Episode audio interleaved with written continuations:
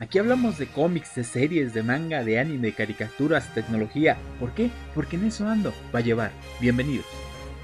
Hola amigos, buenas noches, buenas tardes, buenos días, depende de la hora que nos estén escuchando. Mi nombre es Mario Cárdenas y los saludo desde este, el segundo episodio de su podcast de confianza. En eso ando para llevar.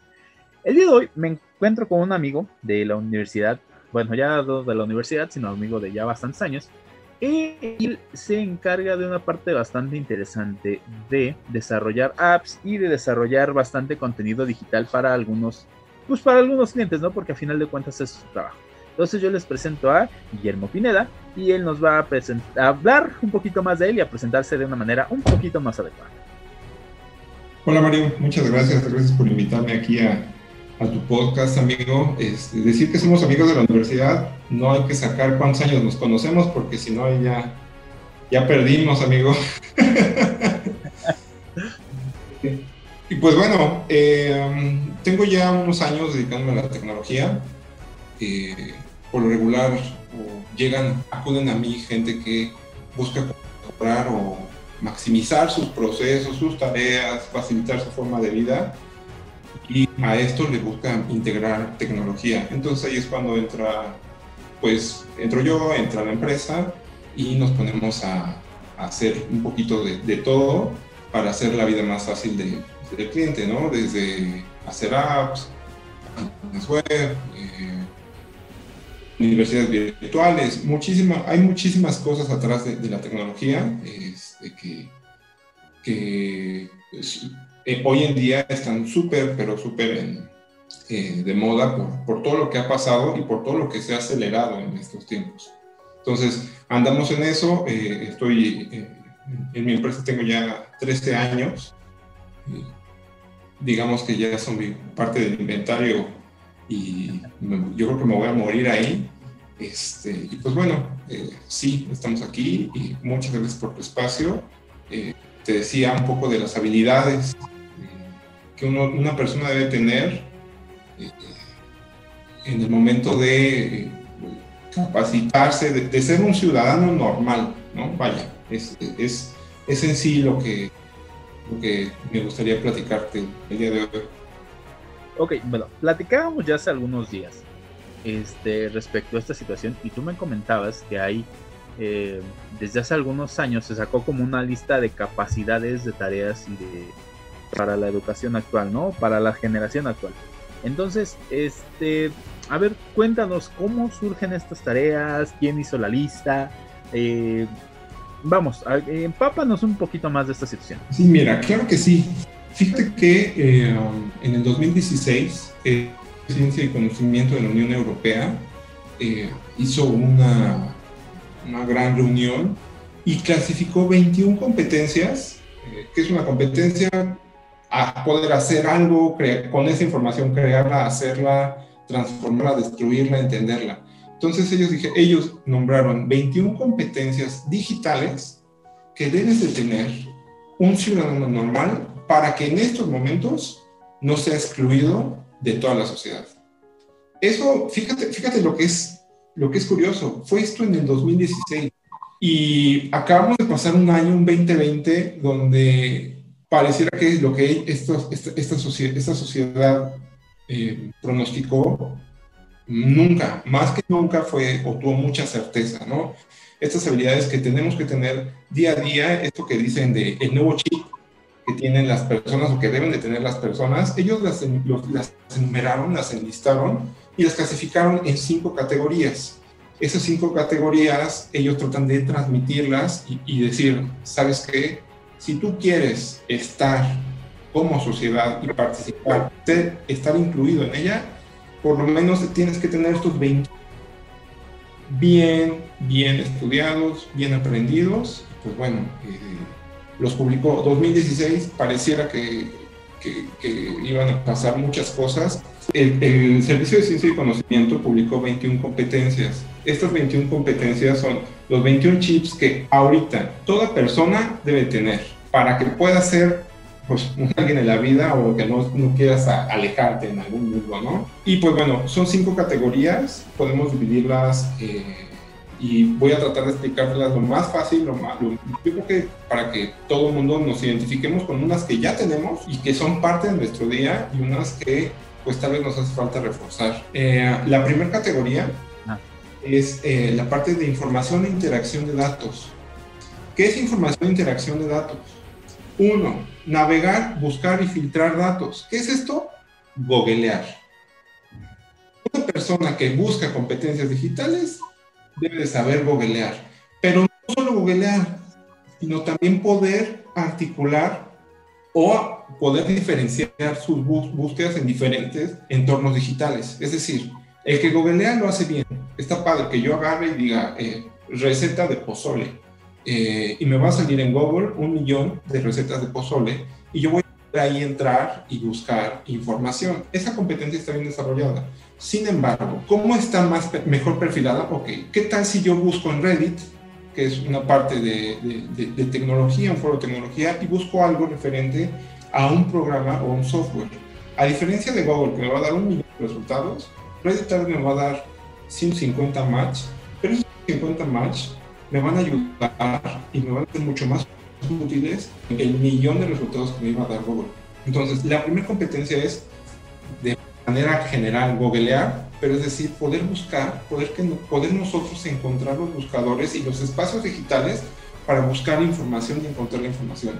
Ya en estos tiempos no se vale decir no sé o dónde lo busco. Mira, eh, somos de la edad, nosotros de antigüedad queríamos saber de la revolución, pues íbamos a la papelería y buscábamos la monografía revolución, ¿no? Y salía ahí este Pancho Villa. La realidad, este, eso eh, se debe de resumir en, yo tengo una duda, ¿sabes qué?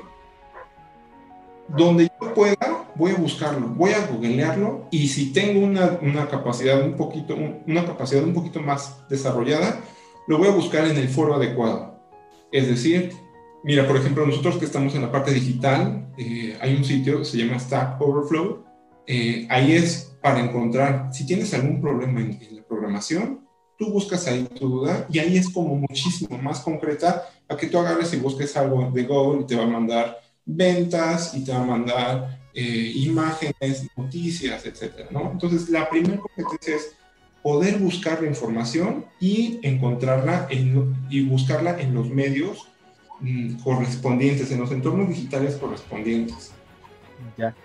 Ok, este, es, como decía, ¿no? Por ejemplo, de, y si quieres buscar más rápido en Google, eh, no lo busques nada más así normal, sino formúlalo, este, ponlo como una pregunta para que te arroje unos mejores resultados, ¿no? O utiliza palabras claves o sea, ese tipo de cositas que igual no es, eh, suenan raras al principio, pues sí te ayudan a refinar un poquito más lo que buscas, ¿no? Un poquito, o sea, me imagino que ya por aquí va esta situación de, de este de este tipo de competencia, ¿no? Exacto, exacto. Es, es poder yo agarrar y formular mi pregunta y saber en dónde voy a ejecutar esa pregunta.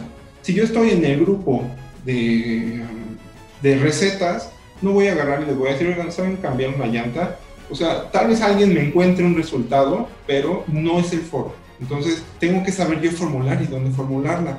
De ahí viene la segunda competencia, que es evaluar la información ok, la información que yo estoy googleando, el millón de resultados que me están llegando a, mi celular, a mi computadora, son reales, eh, son fake news, mm, son de mi utilidad, porque igual yo puedo buscar información, pero si me encuentro con información de hace cinco años, o en estos momentos con información de hace un mes, pues estás fuera, tu información puede, perder credibilidad. Entonces, en segundo es, no solo voy a buscar, sino voy a clasificarla y voy a evaluar si es útil esa información. Ya, es, es como cuando tu tía se siente mal y busca en Google eh, dolor de cabeza, dolor de muelas y no sé qué tanto y de pronto dice tengo cáncer de cerebro. Ah, exacto, exacto, exacto. Este, eh, todos nos volvimos. Mira, eh, tengo un grupo, un chat de amigos y dice, y ahora ya todos nos decimos expertos en todo, ¿no? Entonces, este. Ah, la, realidad es que hay gente que no tiene desarrolladas es, e, ese gusanito de agarrar y decir dónde es, cómo es y lo que yo encuentre que sea real. De ahí aparte la tercera competencia que es, ok, gestiona la información. ya tengo yo la información, bueno, entonces ya me armo yo un criterio de esa información, porque ya la busqué en el lugar adecuado, ya vi que, ya verifiqué que es real esa información, y bueno, ahora yo me voy a hacer, va a ser ya mía esa información y tal vez la voy a poder yo ejecutar en otros, en otros aspectos. ¿Sabes algo? Eh, yo ubico muchísimo época prepa, cuando nos dejaban tareas, buscabas, creo que estaba el Rincón del Vago. Sí, no, el Rincón del Vago fue la, este, lo que era el Rincón del Vago y monografías.com, creo que eh, muchos este, le debemos nuestro título de preparatoria, nuestro certificado de preparatoria, porque era, podríamos decir que era la Wikipedia de nuestros tiempos, ¿no? A diferencia de a diferencia de que, por ejemplo, sitios como Wikipedia te permiten editar la información conforme va saliendo, ¿no? Entonces, exacto. Esta enciclopedia virtual enorme que es Wikipedia, que por cierto esta semana me parece que cumplió 20 años, entonces, eh, pues sí, entonces eh, eh, era necesario. ¿Y, ¿Y qué crees que últimamente como que he estado mucho en boga esa situación de que todo lo que leen en internet se creen y ni siquiera buscan, ¿no? por ejemplo, lo de la pandemia de un montón de orígenes o vamos, eh, hablaba, en el programa de final de año de, de, de, de eso ando de la gente que creía que estaban matando a las personas en hospitales para sacarle líquido de las rodillas y no, y el líquido de las rodillas. 5G, es, es culpa La red 5G, o sea, toda esa situación, entonces toda esa situación sí nos da, sí nos prende algunos focos rojos que nos dice, en esta sociedad hay mucha gente que no tiene la competencia de la que tú nos estás hablando. Así es, así es, porque ya, igual ya sé googlear, pero no puedo identificar que esa información es real.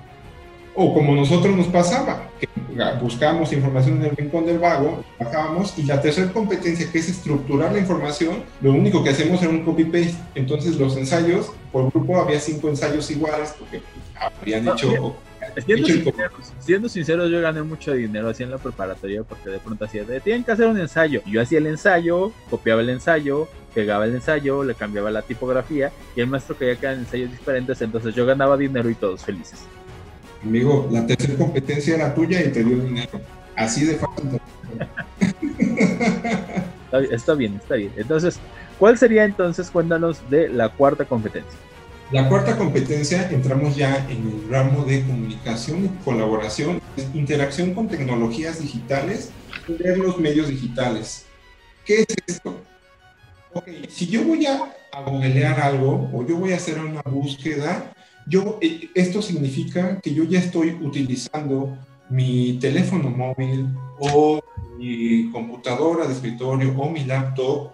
Voy a usar las herramientas correspondientes o adecuadas en este entorno digital, ¿sabes? Eh, yo no voy a buscar, o bueno, yo no voy a interactuar con una tecnología, vamos a pensar apps, y, va similar a, a, lo que yo te comentaba de saber dónde buscar. Ok, yo tengo una que es, eh, creo que hay una nueva, la, central de abastos que salió por pandemia. Bueno, yo no voy a agarrar el, app de central de abastos, que es un, un entorno digital específico, y les voy a agarrar y les voy a pedir una pizza de Little ¿no? Entonces, tengo que comprender, tengo que interactuar con esta tecnología digital y aparte también tiene que ver con el hardware. Es decir, interactuar con tecnología digital ya te hablo de que sepas usar tus de que sepas usar tu teléfono con huella biométrica, que sepas usar eh, una bocina de Alexa, que puedas agarrar y hacerle preguntas a Alexa o al Echo es eso, es poder entender y usar todas las herramientas, los smartwatch, e, es poder justo interactuar y, explotar esas herramientas. De nada me va a servir tener un smartwatch si pues nada más consulto la hora, ¿no?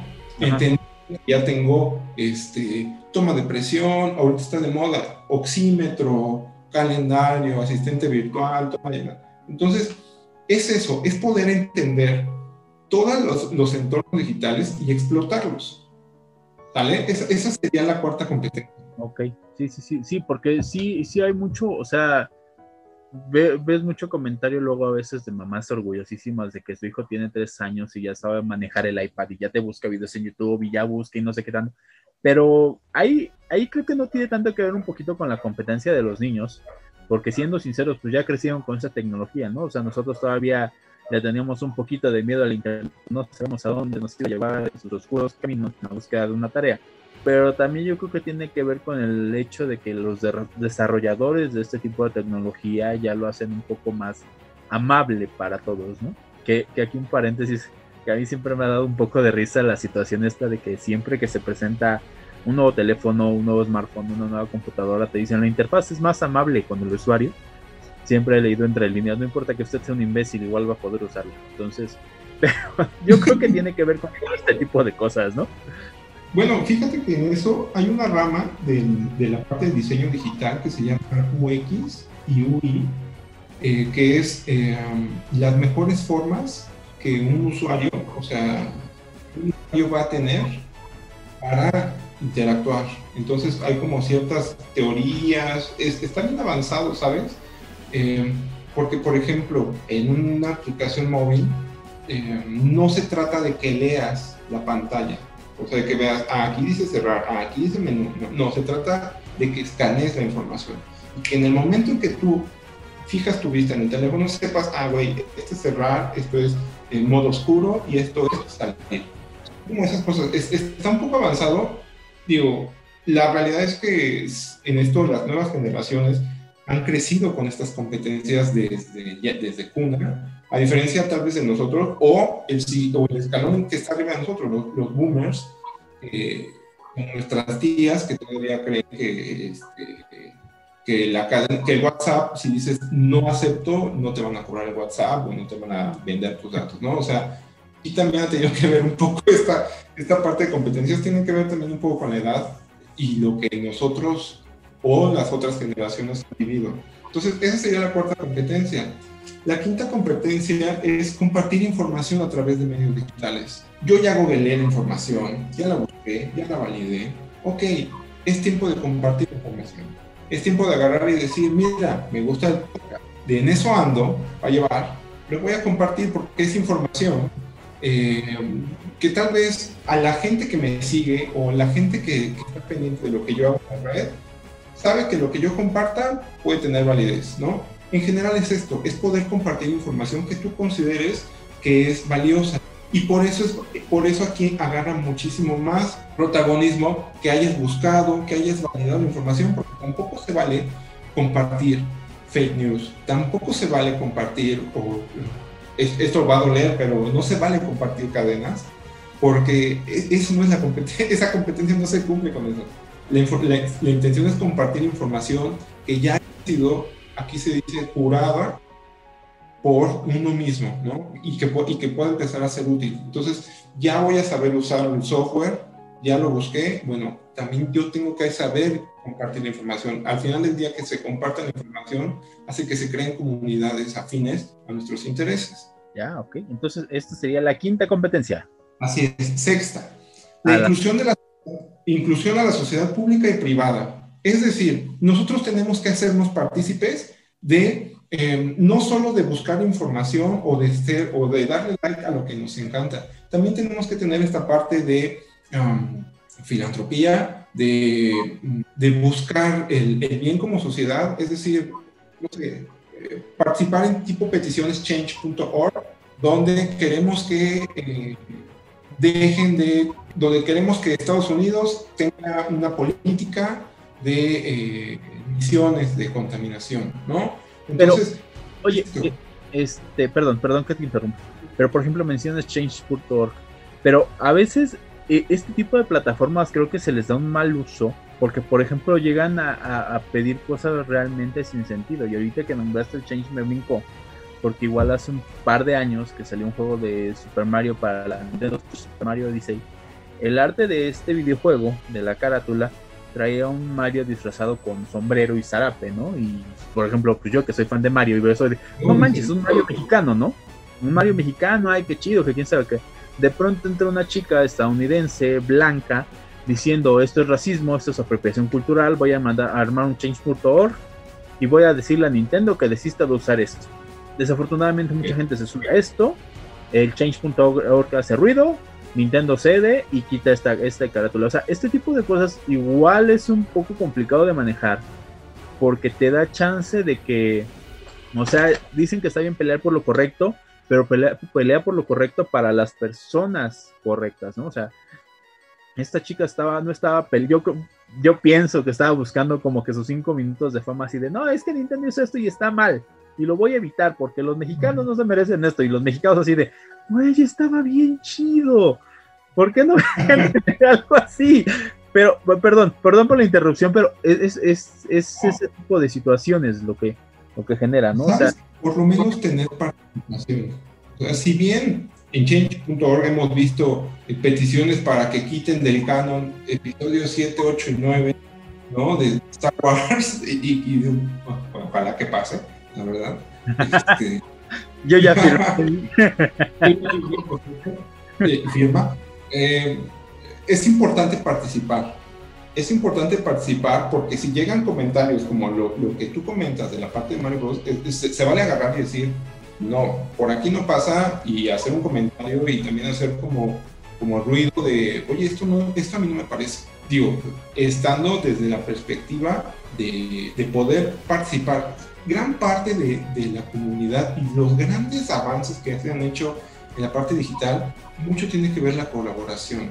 La, la, la, colaboración y el poder opinar, híjole, es algo que hace muy rico que crezcan las redes, que crezcan los entornos digitales. Digo, después ya se compran por el GPBs o por Zuckerberg, pero esas tecnologías en un inicio iniciaron, como comenzaron, perdón, eh, pues de algo, de una participación y de una colaboración eh, pública. Entonces, e, esa sería la, siguiente competencia. Una, una, más es poder eh, adaptar, adaptarse y tolerar toda, todo lo que venga con entornos digitales. ¿Por qué? Sabemos que al estar nosotros en la red, estamos expuestos a bots, a troleos, a eh, insultos, ¿no? Porque eh, la sociedad es así. Hay redes, hay redes sociales que son un poquito más rudas. Hablamos de un Twitter donde estás, te ocultas atrás de 240 caracteres para insultar. 280. Ah, 280 para, insultar y solo ves un arroba eh, Juan 123, ves si tiene cero seguidores, o sea, pero al final del día la competencia radica no, no, no en trolear, sino en poder tener la tolerancia y adaptarnos a este tipo de eh, exposición a la que podemos estar nosotros sujetos al ser nosotros unos sujetos digitales. Entonces, tenemos que tener esa capacidad de agarrar y decir, espera, ya eh, esto, esto es de las cosas que más se han buscado controlar. Eh, si no te gusta alguien en un directo, puedes bloquearlo. O las denuncias. Eh, la semana pasada acabamos de vivir algo histórico con el shutdown de la cuenta de Donald Trump. sí. Sí, ¿no? O sea, no, y como mucho más grandes de gente, digamos que puede ser no nociva o contraria a nuestros pensamientos y sin embargo debemos de saber convivir con todas esas tipos, con todas esas personas, con todos esos entornos adaptarnos a ellos. Eso es importante. Que no te pues digamos. Pues sí, no, porque a final de cuentas, este, vamos, el hecho de entrar a una red social o de subir un video a Facebook o de subir una foto a Instagram o de, o de, de postear cualquier tipo de contenido digital en una red social, implica que más gente lo va a ver y implica que va a haber gente que no conoces, le gusta. O sea, de ley, si tú publicas algo, por ejemplo, si subes una foto a Instagram, de ley va a haber un par de amigos tuyos que le va a dar like. Pero si ya utilizaste este, etiquetas, ya utilizaste hashtags, va a aparecer en el timeline de muchísimas más personas y van a decir, te van a poder decir que les gusta o te van a decir que no les gusta y tienes que vivir con ello, ¿no? Porque a final de cuentas, Así es. Eh, eh, desde el momento en que tú ya accedes a una red social, tu vida y lo que compartes ahí, pues ya no es tan privado, ni, ya es ni tan tuyo, sino que ya es parte del contenido que se genera en la, en la hiper mega red. Sí es. Y fíjate que para esto vamos a la siguiente competencia, que es crear una identidad digital, cuidar su reputación y cuidado del manejo de datos propios. Es decir, si es real esto de que debes de tú, mira, ya no se vale y ya no está también visto el clásico correo que hubo de Hotmail de chiquito papá 123. o bueno, tal vez para un entorno digital adecuado. Pero lo, que se debe hacer es crear una identidad. Al final del día, por ejemplo, un correo digital, tu, correo electrónico, disculpa, va en tu celular y de ahí viene tu perfil de Facebook y en tu perfil de Facebook debes de buscar cuidar tu reputación porque bueno, y esto te lo digo un poco en la parte donde nosotros trabajamos, donde yo trabajo, que es, que es recursos humanos y consultoría, las, las, las empresas ya AAA en estos momentos no solo agarran y te hacen tu psicometría, tus evaluaciones, también buscan la reputación en redes sociales. Buscan tu reputación en redes sociales y dicen, oye, brother, tú, eh, yo que quiero que seas cabeza de, este, de un área, de, de, una unidad de negocio, etcétera, ¿cómo está tu reputación digital? Porque muchas veces va o hace sentido literal con lo que uno es en sí mismo, ¿no? Con lo que uno en realidad es. Y entonces, el hecho de que tengamos una buena reputación en estos momentos ya está inclusive impactando en la parte de eh, laboral. Tal vez, ahorita hablamos de eh, compañías big size, pero eh, es, importante que, que, lo cuidemos y que también lo adaptemos al entorno que nosotros busquemos. Al final del día, hace rato hablábamos de las aplicaciones de citas, bueno, tú vas a tener y, y tienes que hacerte responsable por esa identidad que tú estás formando. El conductor de Uber tiene que cuidarse, tiene que manejar bien, porque tiene una reputación que mostrar cuando tú haces una contratación, ¿no? Entonces, cuidar una reputación y hacer una... Como usuario, ¿no? Porque se supone que Uber también le fija como usuario y ya los choferes dicen... O sea, yo por, por ejemplo platicando con un chofer de Uber me decía, este, tienes buena calificación, nada más procura no llegar al 5 a las 5 estrellas, ¿no? Porque las 5 estrellas para nosotros son pocos rojos que indican que o tu cuenta es nueva o eres, un usuario que no existe. Entonces sí tienes que cuidar, o sí, cuida tu calificación entre 4.5 y 4.9, pero nunca tirándole al 5. O sea, porque también eso para nosotros prende algunos focos rojos y no, o sea, por ejemplo, si me llega una, tú que me pidas, si tienes una calificación de 4.8 en Uber y estás en una zona fea a las 3 de la mañana y quieres que vaya por ti, sí voy a ir por ti porque tienes una calificación buena, pero terrible. Pero si tú, usuario, tienes una calificación de 5 y me pides un, este, un viaje a las 3 de la mañana desde un lugar feo, no te voy a recoger, porque para mí, o eres un usuario que no existe o eres un usuario nuevo. Entonces no me voy a arriesgar a, a, irte a recoger a esa hora, ¿no? Entonces... Exacto, exacto. Eso es parte. Fíjate que, eh, eh, digo, manejado un poco más hacia la parte de entretenimiento, pero bien interesante. Hay un capítulo por ahí en Black Mirror, no sé si has visto esta serie de Netflix, donde eh, las personas enfocadas a su calificación personal tienen acceso a servicios. Es decir, si yo tengo calificación alta en Facebook, entonces tengo derecho a eh, ir en la primera clase, a subirme un avión, digo, e, e, está bien interesante. Digo, a veces Black Mirror maximiza el lado oscuro de la tecnología o, o esa parte que puede ser de, descontrol, pero está bien interesante cómo manejan la reputación y cómo en estos momentos, yo te lo digo, algunas empresas te contratan sí y solo sí tienes buena reputación en redes. Entonces, eh, poco a poco las cosas... Voy a empezar a borrar mis memes de humor negro de Facebook, no vaya Imagínate, te van a agarrar ahí los capacitadores. No, sí, sí.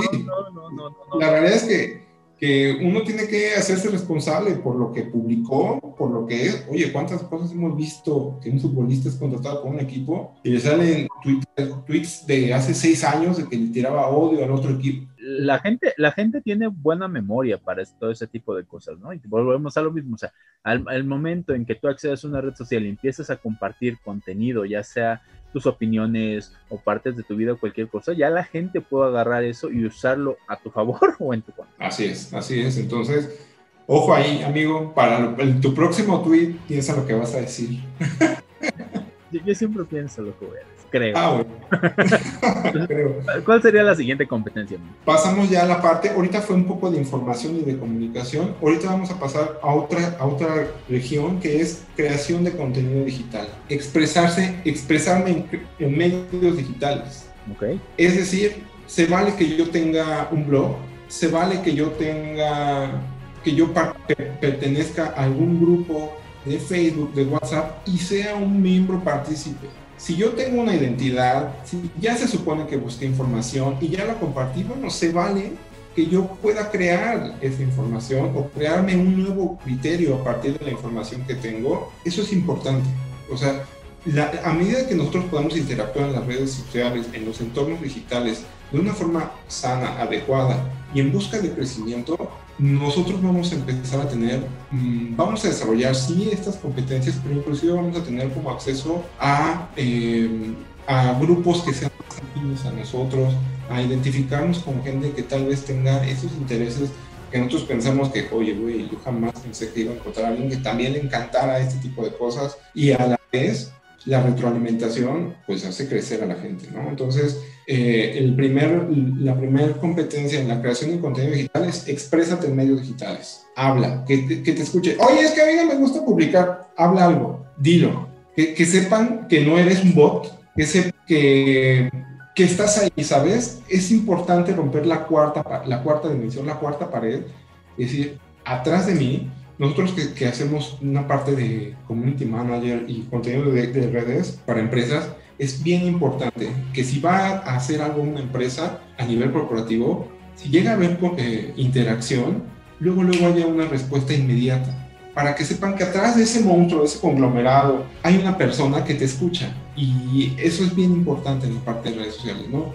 Interactuar, poner, publicar oye, no me gusta Facebook, bueno, igual ya habrá una red social a, tu, o un entorno digital que te parezca interesante y que ahí tú puedas agarrar y opinar algo al respecto. Entonces, es bien importante la parte de expresión en medios digitales. Ok, entonces, eh, eh, eso yo creo que queda bastante claro, ¿no? A final de cuentas, participar y generar este tipo de, de interacciones entre amigos de Twitter, de Facebook, de Instagram, de gente que no conozcas, ¿no? O sea, por ejemplo, en el red del programa luego me llega, oye, estuvo bueno esto, ojalá hubieras hablado de esto. Ah, sí, no te preocupes, sí lo vamos a hacer, pero nada más dame chance más adelante, que ya más o menos planeado esto. Entonces, e, esa parte es bastante, bastante importante, no solo como persona, sino también como lo dices, ¿no? Como trabajando como la imagen o la persona detrás de las de las mamparas o de las cortinas de una empresa grande, ¿no?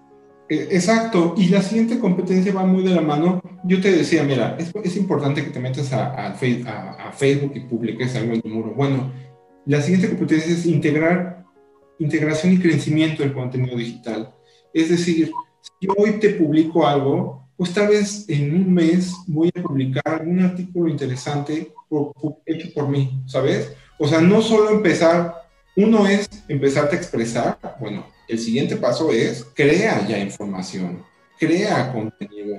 Si yo ya pude, o en medida de, eh, esto sabes mucho quién no lo hace o, cómo lo hacen, los youtubers, los contenidos, los tutoriales, es ellos, o bueno, hacen una investigación, generan información y ellos ya crean su propio contenido. Entonces es importante que uno pueda crear contenido. Igual no, te estoy diciendo que te agarres y abres tu canal de YouTube o TikTok, pero es importante que tú puedas hacer contenido, ¿no? Con toda la información que ya tienes. Estamos en este nivel de competencia, ya sabemos que sabes googlear, que sabes buscar información, que la sabes identificar, que tienes un avatar válido, que se escucha tu voz, que la compartes. Bueno, entonces es momento de que todas esas cosas que tienes lo agarres y crees, creas algo no solo una publicación, sino que ya puedas crear algo con más constancia.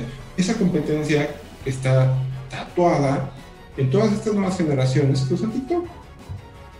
Y tienen, sin ningún problema, pueden prender, prender su computadora, su, smartphone, hacer algo, exponerse, expresarse. En algunos son contenidos eh, de interés, en otros es mero entretenimiento pero esa competencia es importante que todo el mundo la tengamos, porque yo te estoy hablando de cosas que nosotros nos van a ayudar en un futuro. El poder expresarnos, el poder agarrar y, tener ese tipo de interacciones es bien importante. Entonces, esa sería la siguiente competencia. Ok. Sí, porque ah, ah, fíjate, hace poco hablábamos, tuvimos un programa enfocado en blogs y platicando con un amigo que curiosamente igual se llama Guillermo, él nos contaba mucho acerca de que él fue, tiene 13, va a cumplir 14 años con su blog y a él le parece importante que la gente este, produzca su contenido, ¿no? O sea, él nos decía, si sabes mucho de música, comparte ese conocimiento, ¿no? Si en tu cabeza tienes, este, no sé, efemérides así de, eh, de músicos, nació, murió, salió tal disco, cualquier cosa, compártelo, créalo. Si, oye, si a ti te gusta mucho la cocina y quieres empezar a compartir recetas, hazlo. O sea, al final de cuentas, es lo que, lo que buscaba hacer es que la gente se anime a generar contenido que a final de cuentas yo creo que con nuestras cuentas de redes sociales, de Twitter, Facebook, WhatsApp, todo esto, generamos contenido. Quizás este no sea un contenido, pues, no sé si, no, creo que sano no es la palabra. Quizás no sea un con, no tampoco un contenido no chatarra. Es que no sé cómo decirlo sin que suene horrible. Eh, creamos al final de cuentas, ¿no? O sea, se busca crear contenido, ¿no? Lo que estamos haciendo ahorita, por ejemplo, es crear un contenido, es, es compartir información que tú tienes y un poquito de la que yo tengo y generar este contenido para que se comparta. A final de cuentas, con, esto, estamos haciendo eh, la competencia de la que tú nos estás hablando. Así es. La siguiente competencia es el copyright, porque bueno, ya estoy haciendo contenido, se vale que si yo voy a tomar información que no me corresponde, bueno, hay que respetar el copyright y hay que decirlo. A, expresas o la manera más clara que nosotros podemos encontrarlo es, y volviendo a tomar la parte de eh, YouTube, tú sabes que si pones una canción con derechos, ahorita en estos momentos el algoritmo te va a agarrar y te va a bajar el, tu video. ¿Por qué? Porque estás usando copyright. Entonces, de antaño o anteriormente tú podías agarrar y tomar cualquier cosa porque pues la red es la información, es la carretera de la información, etcétera. No, ahorita sí es importante que tú sepas que si tú vas a crear contenido, que sea auténtico y si tú vas a hacer mención a algo de algún derecho de autor, que, lo menciones o en su defecto que tengas el permiso o em, que hagas, por ejemplo, cuando subes algunas cosas eh, en YouTube, que son copyright, hay una, hay una parcialidad en, los derechos de, copyright digitales. Hay cosas que sí te dejan publicar, pero eh, si pones ahí quién la hizo, ahí no te bajan el video. Eh, o si haces una mención, por ejemplo, de que este contenido no busca monetizar, tiene, tiene ciertas reglas, por ejemplo, YouTube. Pero es importante eso, o sea, yo no voy a agarrar y te voy a venir y, y, y vamos a empezar a hablar de un podcast que tal vez estemos traduciendo algún podcast americano y exactamente estemos diciendo lo mismo, es importante que nosotros respetemos el copyright. Eso es fundamental. Si estoy yo creando información y voy a ciertos autores, porque se vale, en toda la literatura lo hay, bueno, voy a mencionarlos. O voy a hacerles uso, o bueno, en la música voy a pagar por ellos. Es lo que, lo que yo he visto que muchos aplican, por ejemplo, en este tipo de situaciones es el el conocidísimo disclaimer, ¿no? O sea, de no, esta canción es mía, no poseo los, de los derechos, no voy a generar nada con esto, entonces dame chance, ¿no? O sea, no lo estoy usando para, para ganar, sino lo estoy usando como meramente, pues no sé, inspiración, fondo, eh, no sé, otras situaciones que se me ocurren. Claro, claro, el disclaimer es, estás, le diste al clavo, es justo eso. Es poder agarrar y decir, oye, ¿sabes qué? Yo tengo un contenido que no es mío, que es de otro autor, es para imponer tu razón, ¿no? E, es, es fundamental que, que, no se pierda de vista eso. Eh, todavía igual no están legislados en algunas cosas y las plataformas han tenido que meter sus propias reglas, pero es importante que nosotros lo podamos decir en esto, de, de cuidar nuestra identidad o nuestra identidad digital y, y, pues bueno, al final del día luego un quemón digital pues también en algún momento va a ser va a ser como perder tus redes sociales, la gente lo va a considerar un tabú, ¿no? Eso sí.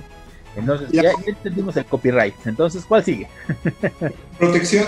Vamos a ir a la parte de seguridad, porque que estemos en los entornos digitales requiere seguridad.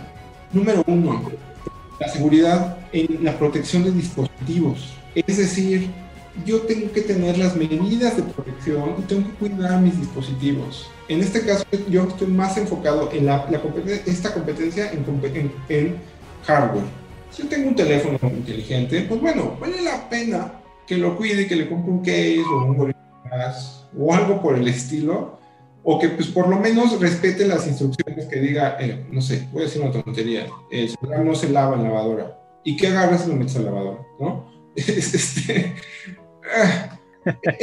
no, mira, yo, hay una, una vez, un amigo, un amigo en común, creo que fue Ángel Curiel, igual que, que nos dijo, de, eh, él vendía computadoras en Walmart, no, recuerdo si fue exactamente con él, sale el lector del disco compacto de un, de un CPU y la persona le hizo un comentario de, oye, portavasos, ¿qué? ya me acordé. Entonces hay que tener esa conciencia de, de, que tienes un dispositivo y que hay que cuidarlo. Que, siendo sinceros, a mí por ejemplo siempre me ha dado mucha, mucha curiosidad esta situación de, de conocer a la gente, por ejemplo, que por la cual le pusieron este, instrucciones al shampoo o por la cual cosas como el silica gel tiene por favor no se lo coma o cosas así. exacto, exacto. Es, es, justo eso, amigo. Ok, entonces, la que sigue. La que sigue. En protección de datos personales y privacidad, ya estamos en la parte no de dispositivos físicos, sino en la información. ¿Qué es la información que tú vas a proporcionar en la red? Y aquí el ejemplo más claro es, por ejemplo, en Facebook, el cómo te verías eh, 30 años mayor y agarras y le das una serie de clics de sí, sí, sí, quiero ver mi foto, este, pues bueno, ahí tú ya entregaste y regalaste tus datos. Tal vez dirás, bueno, Facebook, ¿qué? ¿No?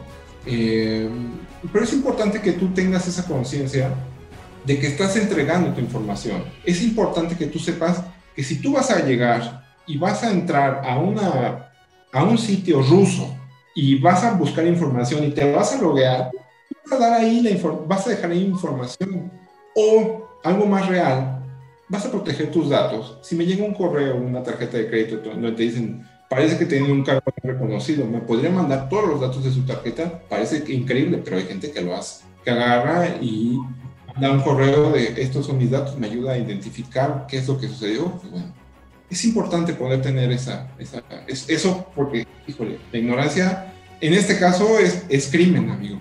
Sí, es, es como el relajo este que empezó hace una semana, me parece, con las políticas de WhatsApp, que de pronto toda la gente se fue, no, es que WhatsApp no sé qué tanto, y se migraron a Telegram creyendo que era más seguro y más, que probablemente sí, ¿no? O sea, Telegram tiene ciertas cualidades, pero yo platicando, por ejemplo, en un grupo de WhatsApp decía, no, ¿y tú no te migraste a Telegram? Y yo, no, sí, un WhatsApp. O sea, sí tengo cuenta en Telegram, pero pues como no tengo conocidos ahí, o no, bueno, sí tengo conocidos, pero con los que hablo allí hablo en WhatsApp, hablaría con ellos, hablaría en WhatsApp. ¿Para qué hablo con ellos en Telegram? Sí. Es que no leíste las nuevas, este, las nuevas políticas de privacidad. Yo hice lo que cualquier persona coherente hace cuando te aparecen nuevas políticas de privacidad. Le das a aceptar sin leer. Claro, claro. Mira, hay que entender que, por ejemplo, eh, tu celular es la forma más fácil de minería de datos. Si tú ahorita agarras y dices, tengo ganas de una pizza, y escribes pizza, el día de mañana en Facebook te va a aparecer publicidad de Domino's Pizza, de Little Caesar, Pizza Hut, etc. O sea, nuestros datos están y eso es real, ¿no? O sea, pensar que WhatsApp iba a conquistar el mundo por la información que nosotros le estamos dando es irreal, pero sí hay que ser conscientes sí hay que ser conscientes de que tienes que cuidar esos datos, ¿no? Porque igual los datos que Facebook, que tú le estás dando a Facebook, hay gente que no le interesarán, pero datos como, por ejemplo, un plástico, una tarjeta de crédito, que te las piden por correo y tú los mandas, híjole, hay que tener cuidado con esa parte y, y ser conscientes de que es real, es irreal esto, ¿no? Ok. Pues ya, yo creo que ya después de este par de ejemplillos ya quedó bastante claro esta situación. ¿Cuál sería entonces la siguiente competencia? ok, la protección de salud y bienestar.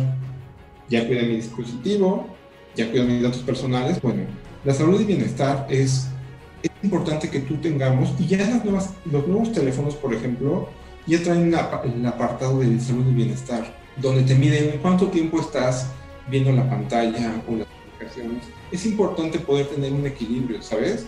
No convertirnos en estos eh, personajes secundarios de Wally, donde todo el tiempo estaban, los gorditos que todo el tiempo estaban viendo una película y, estaban absortos totalmente a su pantalla digital. O sea, es importante poder tener esa, e, e, esa diferencia de, no vivir en un dispositivo de que sí se vale tiempo de ocio porque hay de todo, ¿no? Trabajo, ocio, negocios, eh, etcétera, capacitación, pero hay que tener, es importante que podamos identificar cuánto tiempo estamos pegando en nuestros, en nuestros dispositivos digitales, que sea el celular, la iPad, la computadora, y también algo que se habla es que tú puedas usarlos para que te cuiden. O sea, no solo es identificar, güey, me la paso, prendo, el clásico prendo el celular cuando estoy en la cama y entonces voy a de, scroll o entro a Netflix y ya perdí mi noche ahí viendo series. Está padrísimo los maratones, pero debes de tener como un equilibrio porque esta, puede afectar eh, tu salud, el no dormir bien, el tener insomnio. Y la otra parte que maneja la competencia es usar estos dispositivos en pro del bienestar. Te hablaba hace rato de un smartwatch, donde pues podemos tener aplicaciones donde midan nuestros pasos y tengamos objetivos de, ok, hoy, hoy vas a dar 6.000 pasos, equivalentes a 60 minutos de caminata, que para una persona sedentaria de tal edad es, es importante. Entonces es también es, es, es fundamental poder nosotros usar la tecnología, uno, en pro de nuestra salud y dos, cuidarnos también de que este pro de la salud sea en contra de nuestra salud. Ok, vale. No, sí, y sí, ¿no? Porque, por ejemplo, muchos de los teléfonos antes del Android, ¿no? Inclusive ya traían un contador de pasos, ¿no? Y ahí, ah, no manches, di 10 mil pasos, di 11 mil pasos. Inclusive aplicaciones ahora como Pokémon Go, ¿no? Pokémon que te, te, pide cierto número de kilómetros para poder eh, eclosionar un huevo o que te va marcando cuántos kilómetros y cuántos pasos o cuántas calorías, ¿no? Entonces, de una u otra manera, pues sí, vas jugando, ¿no? Pero igual vas, este, pues checando un poco de tus hábitos de caminata y cosas así. Así es, amigo. Ok, creo que eso también ya quedó bastante claro. Fíjate, son un montón de cosas que uno no sabe o que uno da por hecho. sí, y, que uno debe tener ya. O sea, o sea igual dices, no, esto, esto sí no lo hago. La verdad es que sí le di mis datos a Facebook y quería ver cómo me veía viejito, ¿no? Pero lo importante es estar conscientes de toda la información que tenemos y si, alguna nos falta, si, oye, ¿sabes qué? No solo existe, no solo puedo encontrar información en Google, sino también puedo encontrar información válida en algún foro. Pues bueno, eso nos va a hacer más ricas nuestras competencias. La última parte de seguridad es protección del medio ambiente. Y aquí te tengo un dato, el, dato así escandaloso. Eh, en 2020, el mundo arrojó un récord de 54 millones de toneladas de desechos electrónicos y solo el 17% es reciclado, cuando está demostrado que eh, hasta un 90% de, eh, de, las, de los desechos electrónicos pueden ser reciclados y de ese 90% solo el 17% en realidad es reciclado. Hay que tener cuidado, o sea, si es realidad, si es una realidad y es un tema durísimo la parte de residuos electrónicos, hablo de monitor Amigo, ¿qué has hecho con tus, con tus celulares? Sería la pregunta. No los tengo guardados. O sea, ni los he tirado. o sea, yo los tengo guardados. Porque realmente, vamos, o sea, no sabes qué hacer con ellos, ¿no? O sea, por ejemplo, luego leías así de, este, no tires tu pila a la basura o porque el mar y no sé qué tanto, ¿no? Entonces, pues digo, ¿qué hago con ellos? Pues los voy guardando. En algún momento encontraré la manera o o buscaré bien la manera de, tratar estos desechos de la manera adecuada, ¿no? Porque pues no los vas a tirar a la basura, de eso seguro. Exacto. Mira, al final del día que hay una, es real que hay una política, esto también tiene que ver con políticas públicas del gobierno, por el, por, porque se está haciendo esto muy grande. Y no te hablo únicamente, por ejemplo, de eh, pilas de celular, etcétera. Por ejemplo, nosotros estamos Zoom tiene su capacidad, está hecha por servidores. Estos servidores están en San Francisco, en la India, donde sea. Bueno, estos servidores, para que puedan trabajar bien, tienen que trabajar bajo cierta temperatura. Esta temperatura que implica refrigeración y aire acondicionado. La refrigeración y el aire acondicionado son, en muchos casos, eh, formas de contaminación mucho más agresivas que la pila de un celular. Entonces, o sea, es, es, un todo, es un todo, porque pues seguimos creciendo y esto pues se está haciendo como grandísimo. Fíjate que en México hay una, el, año pasado, en esto, hablando un poco de políticas públicas, en el 2020 se lanzó el reciclatón. Porque justo tus celulares que tienes guardado, bueno, el 90% de tus celulares se pueden usar en otra cosa. Entonces, el reciclatón justo buscaba que personas como tú, que tienen celular 2, 3, 5 guardados, o nosotros, la laptop que ya no usas, las pudiéramos llevar y depositar. El detalle es que empezó en 2020, solo hubo, solo hubo uno en el y después se perdió por pandemia y todo eso, entonces no se ha retomado. Pero eh, eso, es algo importante, ¿sabes? Eh, poder tener nosotros esa conciencia de, eh, del medio ambiente. Vale, vale. No, pues sí, sí, sí hay que estar ahora sí que al pendiente del medio ambiente, porque muchas veces dicen que hijo le vas a dejar al mundo, pero ¿qué mundo le vas a dejar a tu Uf, fuertísima, fuertísima frase.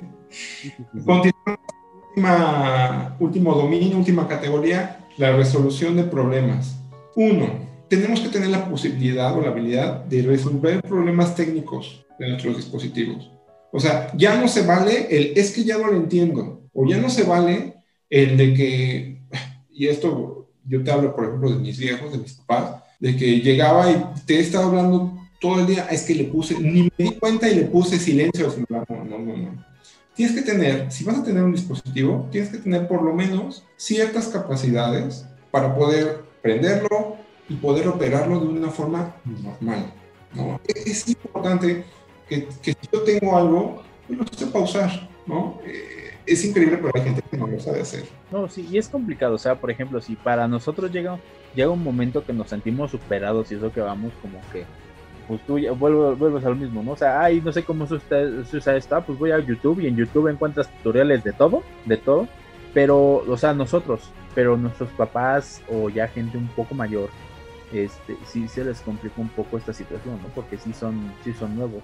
O sea, yo trabajé mucho tiempo en un café internet y había una señora que te juro que no quería agarrar nada porque tenía miedo de romperlo o de, de, que, de quemarlo o de descomponerlo o cualquier cosa, ¿no? Entonces sí, sí es una situación bastante, bastante preocupante hasta cierto punto, ¿no? Afortunadamente, pues ya se vuelve un poquito más intuitivo y sí hay maneras como que lo aprendan a usar, pero pues siempre, siempre va, va a ser el apoyo, ¿no? El tratar de explicarle a la gente. Así es. La siguiente parte en resolución de problemas es identificar, tengo que identificar mis necesidades de tecnología real y a partir de eso voy a adquirir herramientas adecuadas a mi necesidad. Mm oye, es que mi hijo eh, que está en Aprende, en la escuelita, necesita una computadora. Ok, vamos a comprarle una, una Razer, ¿no? Una computadora de 80 mil pesos. No al caso. El niño necesitará tal vez un procesador de textos, librería de Office, conexión a Internet, ¿no? O sea, hay que saber identificar cuáles, cuáles son las herramientas que a mí me van a servir y que van a ser útiles para mi día a día. Yo no voy a agarrar y es que me encanta, mm, por ejemplo, eh, a mí me encantaría tener una mm, realidad virtual. Me encantan porque eh, sirven para desarrollar proyectos, etc. Bueno, si en estos momentos no me dedico a esto y no están como que en mis metas a corto, mediano plazo, no vale la pena tenerlos. O más fácil, el niño que tú quieres darle un teléfono para tenerlo localizado, ok, dale un teléfono, pero no, lo llenes de gadgets que tal vez ni siquiera en estos momentos los va a requerir usar o, o cambiándolo al, al, papá que tú le agarras y le compras una cosa tecnológica buenísima y se va a quedar quedando arrumbada porque no la sabe usar. Entonces es importante que entendamos nuestras necesidades de tecnología y en base a eso tomemos decisiones de compra y de uso. Pues ahorita, por ejemplo, que mencionabas esto de la PC gamer, créelo o no, sí hubo casos donde niños pedían ese tipo de computadoras para, para sus clases, ¿eh? o sea, no, es que la escuela me dijo la maestra que es que necesito tal computadora y no sé qué tanto. Tengo una amiga que da clases en preparatoria, es este, orientadora, y sí llegó la mamá, pero preocupadísima. Es que mi hijo me dice que le están pidiendo esta computadora y vale 25 mil pesos y no me alcanza. Es que señora, a ver, no, y me mandó una imagen, a ver, muéstrame la imagen y le muestra una imagen donde los tecla el teclado tiene un montón de luces, donde, perdón, donde el CPU igual tiene un montón de luces y cosas así de, señora, esta computadora es una computadora tipo gamer, esta computadora su hijo la quiere para jugar en línea, Una laptop de 5 mil pesos la arma. Con la laptop más básica, mientras tenga cámara y micrófono, ya estamos del otro lado. El chamaco se la agarró porque, pues, así de, no, es que pues, estuve a punto de conseguir lo que quería, pero también, o sea, seamos, seamos justos, ¿no? La situación no está como para andar haciendo ese tipo de gastos ahorita. Eh, Mira, al final del día que ser, uno tiene que ser muy, muy honesto y decir, ¿esto lo necesito? Sí. Bueno, pues, si mi necesidad es que el niño va a ser un niño gamer que va a streamear, tal vez, pero si su necesidad es estudiar para sacar las, las, las clases de ahorita a distancia de la SED, no aplica. Hay que saber distinguir nuestras necesidades. Es un gasto bastante inútil. Así es. Ok, ¿qué sigue? Quedan dos. En la parte de resolución de problemas es ser creativo en base al uso de herramientas tecnológicas. Simple y sencillamente tenemos que tener la capacidad o la habilidad de poder crear, de poder definir o poder sugerir nuevas, mm, nuevas formas de uso de la tecnología. Ser creativo depende, implica, por ejemplo, que yo agarre y diga, ¿sabes qué? Tengo, necesito una aplicación para eh, mi restaurante. Bueno, la creatividad de, de, la resolución de problemas es, ok, tengo un problema porque mi restaurante en pandemia eh, no, tengo menús, no menús digitales, este, no puedo vender, eh, no, tengo, no tengo manera de conocerme o de darme a conocer. Bueno, entonces tienes que ser creativo y agarrar y decir, oye, restaurante, necesitas redes sociales, necesitas trabajo de fotografía, necesitas publicar tu información, necesitas un menú digital, necesitas subirte a estas plataformas de Uber Eats o de Rappi o la que tú quieras. Tienes que tener como esa habilidad de decir, necesito subirme al tren porque si no se me va. Y me voy a subir al tren porque lo necesito, necesito resolver un problema. En el caso, por ejemplo, de un restaurante, decir, sale el, de esta semana, abrimos o morimos. Te voy a platicar eso de, de, forma muy rápida. La industria restaurantera está a rodillas en estos momentos por todo lo de la pandemia. Y sin embargo, hay una, hay una empresa, comida rápida, que ha crecido en 10% a partir de pandemia. Parece increíble. Todos, todos están materialísimos y hay uno que ha crecido el 10%. Comida rápida y es del general, es Kentucky Fried Chicken, KFC. Órale. ¿Sabes? Porque ellos estaban listos. Ellos tienen un canal. Si tú ahorita agarras y llamas por teléfono, independientemente de todas las partes o fallas de servicio al cliente, tú agarras y hablas por teléfono, tienen, por ejemplo, una red de omnicanalidad, es decir, están conectados en todo momento y saben que de ese teléfono, que fue el último que les pediste, en ese teléfono la dirección, ubican dónde están, tienen una red de reparto, tienen sucursales en muchos lugares, tienen una aplicación, tienen la parte de, eh, si tú haces tu pedido, te llega a tu teléfono celular un descuento para la próxima compra. Es increíble cómo tiempos de pandemia, Kentucky Fried Chicken, KFC, creció un 10%. ¿Por qué? Y, no, quiero, no, no, quiero ser insensible con la parte del restaurante, pero ellos estaban listos. Ellos estaban listos en agarrar y decir, ok, lo vamos a vender de esta forma, vamos a vender de forma digital, y lo están haciendo. Entonces es importante poder tener esta competencia, ser creativo y usar y saber todas las herramientas que yo ya tengo, que me está dando la tecnología, enfocarlas en, en resolver mi problema. Eso es, eso es muy importante en esta competencia. Ok, la que sigue. La última es eh, identificar las debilidades vitales, propias y colectivas. Es decir, hacer una retro. ¿Qué me falta? Me falta tal vez... Eh, sabes que yo no, a mí no me encanta esta parte de, de, de contenidos digitales, de buscar información, porque eh, a mí me gusta, por ejemplo, vamos a pensar en Amazon Kindle, que es para leer libros. Sabes que a mí no me gusta eh, leer un libro en un iPad. Yo necesito leer el libro, necesito sentir las páginas, necesito ir a Gandhi, a la casa del libro, o pedir mi libro. Ok, está bien. Si tú quieres conservar esas, esas costumbres, está súper bien, pero no nos cerremos a que tal vez un día necesitas tener una lectura rápida, que estés en algún viaje y tengas que comprar algún libro eh, y leerlo de forma digital y entender que hay cosas que no nos gustan, pero que las tenemos que hacer y que la tecnología está para que nos podamos adaptar a ellas. Otra cosa podría ser las debilidades digitales y lo estamos viviendo el día a día. es que yo no me puedo concentrar en mi casa porque no puedo trabajar, no tengo, este, me distraigo, etcétera. Bueno, entonces si ya identificas que te distraes en home office, vale la pena tal vez destinarte un lugar o un espacio para que tú puedas trabajar a distancia y que te sientas, sientas ese, ambiente de comodidad, de tranquilidad. No te hablo de que pongas una oficina en tu casa, sino te hablo de que tal vez te organices con tiempo, tal vez eh, programes ciertas actividades familiares.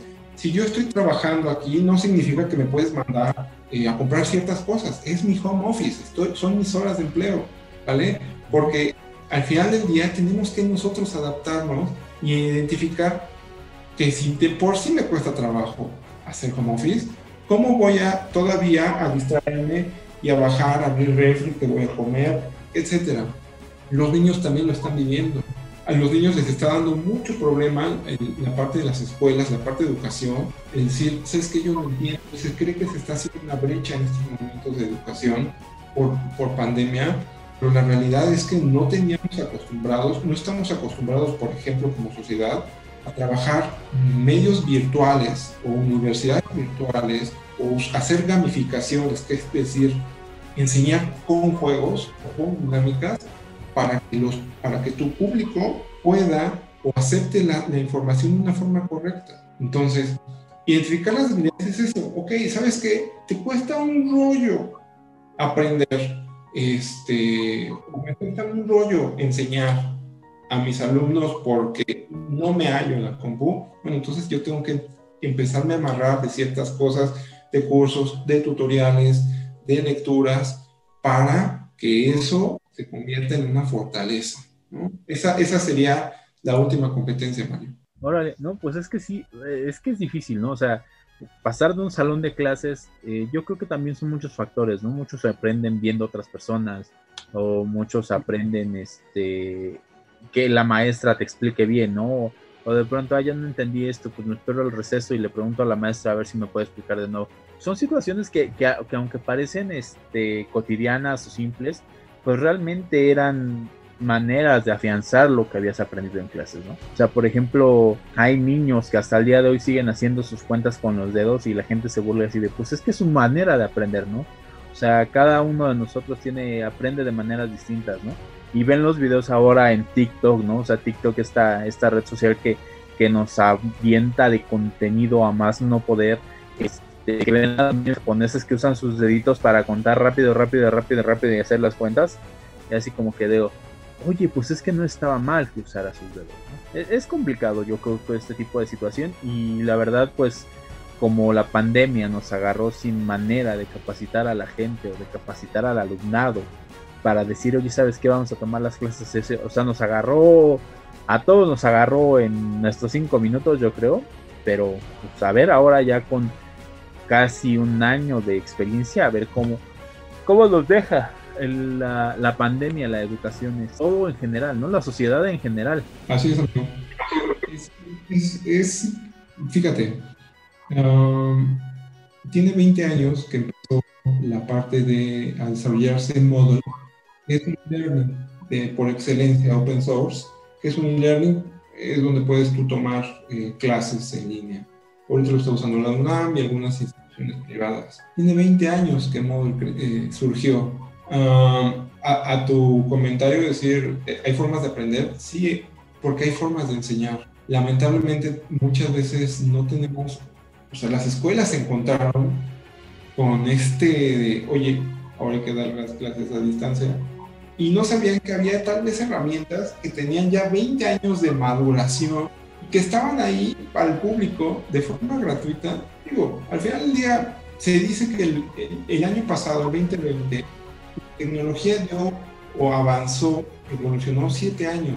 Lo que se tuvo que acelerar fueron 7 años. Entonces, ahorita estamos, el, el nivel de madurez de ventas digitales es, es lo que se esperaba en el 27 el, nivel de conectividad de teletrabajo es el que se esperaba en el 2027. O sea, sí crecimos, sí hubo un acelerón de siete años eh, en este último año y, y, también por eso es comprensible que, como dices, nos agarró porque nos agarró mal parados. Entonces, eh, digo, e, e, esto que yo y, y, que tú me has permitido compartir es como unos highlights de chips que debe de tener uno si bien a veces uno puede decir, manejo este, no manejo, manejo este, este no, pues que seamos conscientes de que esas, esas son competencias que tenemos que seguir desarrollando para, insisto, ser parte de esta sociedad. Nosotros somos jóvenes, quedan todavía 30, 40 años en este, en este andar.